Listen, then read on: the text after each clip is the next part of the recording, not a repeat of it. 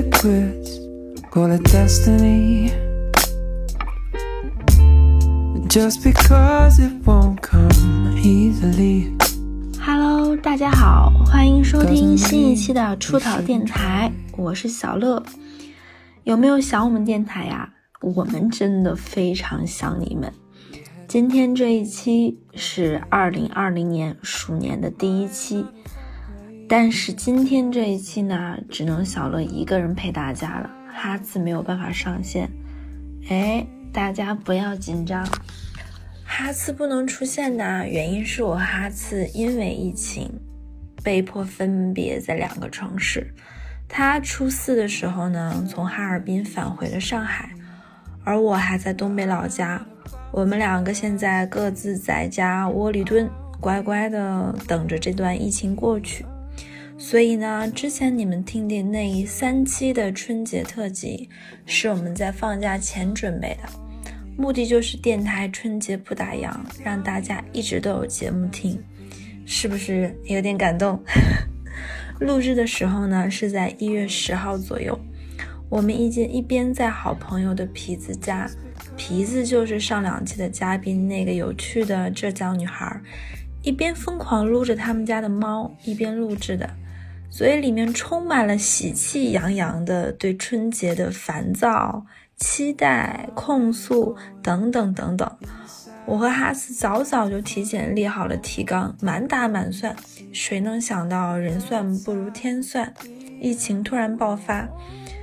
我们所有人都一起过了一个这么不一样的假期，大家都窝里蹲，没了什么走亲访友，没了什么餐厅里的胡吃海喝，没了什么同学聚会。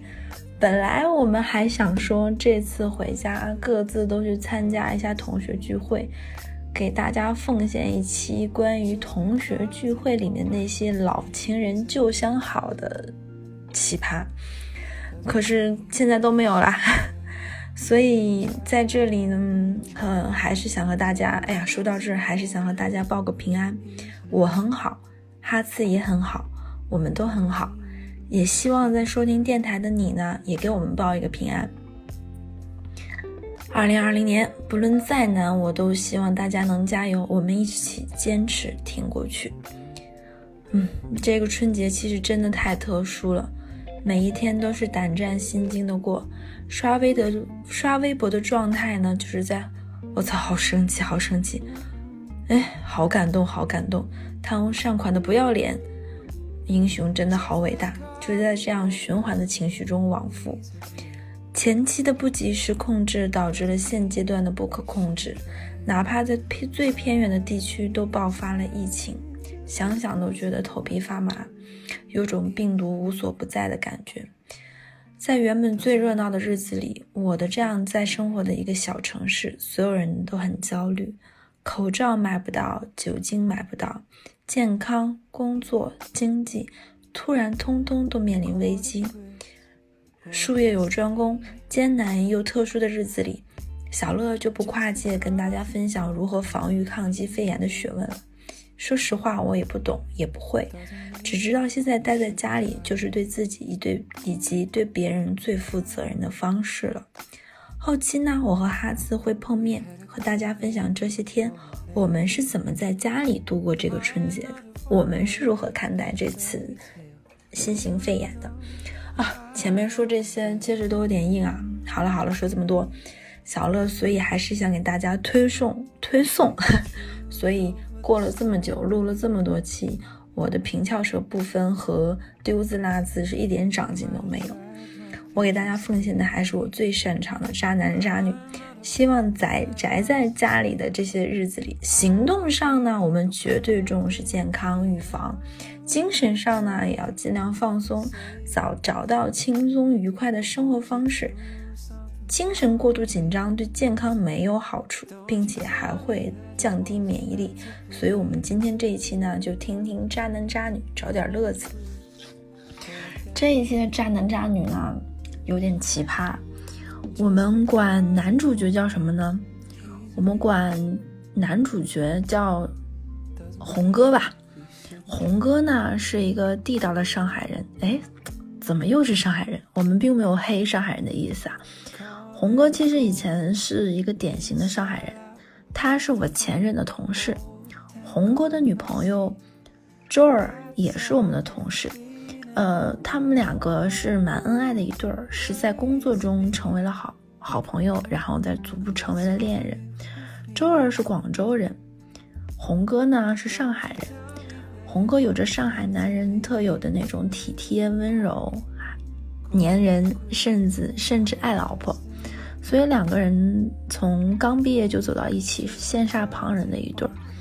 但是周儿是一个典型的广州姑娘，他们安土重迁嘛，虽然工作被分配到了上海，但是还是想方设法想回到广州。两个人感情也很恩爱，红哥就想着，嗯，既然这么爱他，老婆在上海吃不惯、住不惯，生活也不习惯，那何不试试看去广州呢？所以就这样一个从小到大生活在上海、读书也在上海的上海男生，为了周儿，然后两个人一起一起回到了广州。听到这里，这其实是一个蛮甜蜜恩爱的故事，对不对？就是男孩子为了女孩子，然后回到女孩子的家乡，放弃了自己在上海的这一切，背井离乡的。嗯，其实是一个甜蜜的爱情故事。但是好死不死呢，这个男生可能是因为从来没有离开过家，没有离开过真正父母的管束，所以到了是到了广州，其实是一个完全的新天地。红哥的工作性质呢，其实是那种项目性质的。他是学土木工程的，研究生是学设计的，呃，城市设计还是什么，反正不记得了，就这一类的工作。所以他是那种在要在建筑工工地上工作一段时间的那种半项目经理性质的工作。所以他跟他女朋友相当于是通勤恋人，就是每周末团聚的那种周末夫妻。两个人很爱啊，上海男生嘛，都会定期给女朋友送礼物啊，节衣缩食啊，等等等等，然后给女朋友营造浪漫。我们那个时候经常会说，哎，你看看红哥对周多好呀，怎么怎么样。所以其实一切都很甜蜜。当然，我巴拉巴拉啰里吧嗦说这么多，就是想说两个人感情都很好，之前没有任何的预兆，而且这男生也很纯，对女朋友很。从一而终，唯命是从。然后呢，在项目上嘛，项目上就有很多男同事嘛，大家在宿舍生活，每天嘻嘻哈哈。然后呢，不知什么时候开始，红哥就被项目上的同事带去洗澡了。这里的洗澡呢，两个字字就是带引号的，就是那种洗浴中心。然后呢，从最开始的这种。有点抗拒的，不想去玩，不知道怎么慢慢的就玩上瘾了。这个过程我们就不得而知了。我们知道的时候呢，就是在周后面发现的时候了。红哥就喜欢上了他去玩的某个洗浴会所的这个洗脚妹，就是这个可能通俗意义上叫鸡也好吧，这个工作者，我不知道说到这里会不会和谐啊，因为。哈斯不在嘛，没有人在旁边提醒我，让我说话的时候控制一点。那我们就管这位工作者叫秦吧，禽类嘛，毕竟他是，因为毕竟是鸡嘛，就管他叫小秦。这个小秦呢，是一位出色的这方面的工作人员，他可能通过自己这种出色的技术啊、人格魅力啊、情感上的这种催眠呢。让我们的红哥就深深的爱上了这个禽类，然后呢，两个人就慢慢的从这种付费和收费的这种买卖关系变成了爱情买卖关系，他们俩就相爱了。是的，你没有听错，这是一个真实的故故事。我们的红哥就这样爱上了一个鸡啊，不不不，爱上了一个禽类，然后呢，两个人就相爱了。但是红哥呢也很爱他的女朋友，他没有办法跟他的女朋友分手。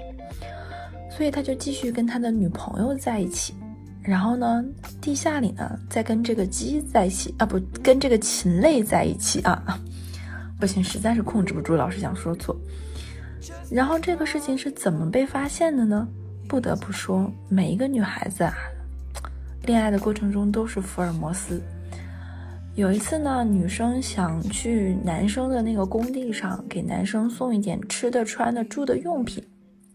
这个地方插播一下，因为红哥相当于是放弃了上海的工作呀，离开父母，然后来广州陪陪周，所以其实两边的家长呢什么的，其实都非常的支持双方，感情也都很好。女方的家长呢也非常的仗义，觉得说男生为了女生嘛，背井离乡来了广州，就直接让男孩子在家里住了，就当自己半个儿子了嘛。虽然两个人还没有结婚，所以呢，这是两个人的背景。嗯，女生呢就把家里的一些给男生准备好的换洗衣物啊，这一周吃的零食啊、用的啊什么给男生送过去，顺便等男生下班，两个人一起过周末。就在男生的工位上呢玩手机。男生可能是去开会什么了，最后玩着玩着没什么事儿了呢，女生就开始玩男生电脑，发现男生的百度网盘没有退出。嗯，不知道听到这里的渣男是不是突然警醒了一下，下次会不会记得退百度网盘？就发现他说，哎，百度网盘没关，然后郭周记得，啊不，周记得，嗯，哎呀，不好意思说出了他的真名。男生喜欢在百度网盘里放一些他们两个以前的照片什么的，那可能就是手机内存不够嘛。之后就想说上去看一看，这一看不得了，就是上面充满了好多个相册，分别记载着红哥和那个秦他们两个一起出去玩的种种甜蜜一些。重要性时刻的微信聊天记录截图，就是那种甜蜜的，以及那种在一些节庆啊、浪漫时刻给女生转的那种红包，什么五二零啊、一三一四啊这种金额的红包的截图，记录着两个人的甜蜜生活，甚至还有那个秦泪说。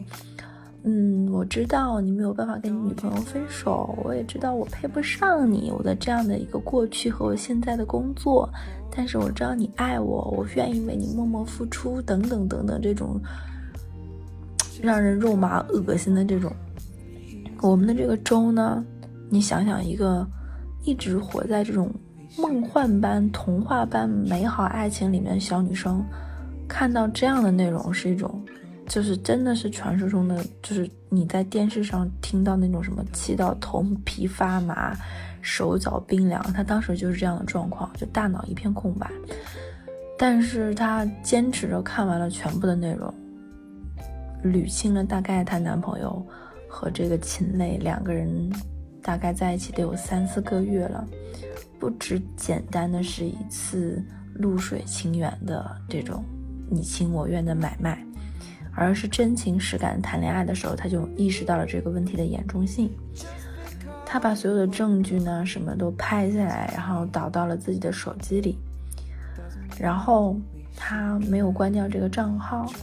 她在后面跟她男朋友吃饭的时候，含蓄性的想要她男朋友，比如说，哎，那天那天你跟我说你在哪儿？哎，你到底在哪儿？等等等等，含沙射影的希望男朋友能够坦白。结果男朋友就是不坦白，最后实在没有办法，她觉得本身想给男朋友一次机会，让男朋友自己说出来实话，但男朋友还是没有说，所以周就死死心了，跟她男朋友摊牌说要分手。结果在整个摊牌的过程中呢，也很奇葩。她这个爱上秦磊的男朋友，还有更渣的事情是什么呢？她不光爱上了人家。他还跟周说说，他不是爱这个秦，只是心疼人家可怜他。说这个秦十几岁就出来打工，误入歧途，被人骗财骗色，不到二十岁就生下了一个小孩，然后一个人单亲妈妈没有办法才从事了这一行。听着像不像以前那种小说里那种怡红院里什么的姑娘？讲给恩恩客说的那种话，编了一个凄惨的身世，就大差不差的，就是这样的内容，把自己说的无比的惨加白莲花加可怜。然后呢，我们的红哥多仗义哈，不但爱上了人家，每个月还给人转一千到两千，给这个禽类当生活费，用来养小孩儿。是的，你没有听错，对他就是每个月给人家攒钱，一边让他的这个第二女朋友呢从事着禽类的这样的工作，然后一边呢帮人家养着这个不是自己生的喜当爹的孩子，然后爱着人家。这里我要说啊，这个禽类呢，我也看过照片，非常的土气，穿着那种玫红色，就跟你想象中的禽类是没有什么区别的，玫红色的。劣质的那种淘宝裙子，然后那种黑色丝袜，亮肉色的高跟鞋，然后充满了发拉的盘的头发，就是，哎呀，反正就，并不是我戴着有色眼镜啊，就是这样的一个，并不是很上得住了台面的这种，不是你想的什么天上人间那种，绝对不没有那么高级，这样一个工作者，我们的红哥就爱上了，你也不知道为什么。嗯，后面他有说说，可能是因为觉得那个女生需要他，觉得在那个女生面前自己才真正像个男人，等等等等等等，反正他给自己说了很多借口，但这都不是他出轨甚至搞这种事情的理由。然后呢，我们的周也是一个非常彪悍的姑娘，当机立断的分手。然后男生也哭着求着，毕竟两个人在一起已经六七年了，希望能够原谅他，等等等等等。但是周觉得这是一个不能不能够原谅的问题，所以他当机立断、义无反顾的跟自己的爸妈、跟男方的爸妈都说了，命令男方必须搬出去。男方的父母呢也是非常本分的人，听到自己儿子做出这样的事情来。二话不说，把自己的儿子接回去了。然后两个人谈了六七年的恋爱，所有人眼中的恩爱情侣，说什么他们分手了就不就不相信爱情的人。然后结果男方是一个嫖大户，并且爱上了一只禽类。谁能想到？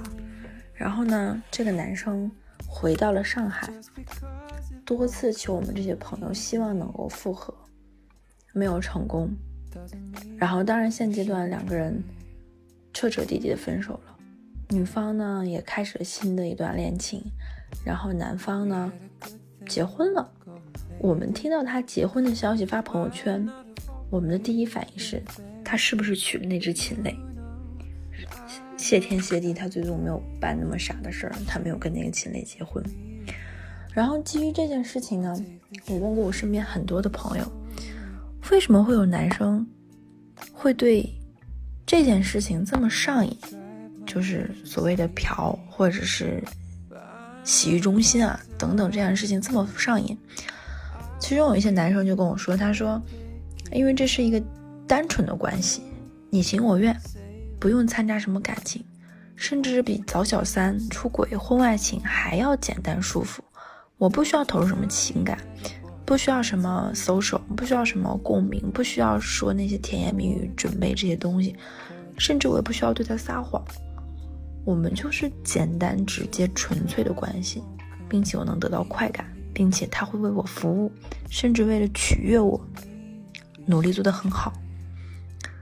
听完之后，我会觉得不寒而栗，或者是说恍然大悟，两种感觉都有。因为我们如果不是对方，永远不知道对方在想什么，可能也是说对感情也充满了悲凉。世界上确实没有那么完美无缺的爱情。但是呢，给大家在开年初讲这个故事，并不是说让大家有多丧，或者是说对感情不要抱有希望，只是想说，做任何事情都要都要明白这件事情背后可能付出的代价和后果。你撒的谎，总有一天会被拆穿。好啦，这样一个关于奇葩的渣男的故事就讲完了。老实说，今天讲的有点干，主要原因呢是因为哈茨不在，一个人呢觉得发挥不好。嗯，最后呢，其实想谢谢我们的后期帕特里克。帕特里克呢，是继大飞以后的我们第二个后期，是我们的好朋友。非常感谢他这么多期的默默付出，嗯，我们伟大的后期也要被大住大家记住姓名。谢谢帕特里克。嗯，这期就到这里啦，我们下期再会。我是小乐，我带哈次和你说一声，下期再见。Just because it won't come easily doesn't mean we shouldn't try.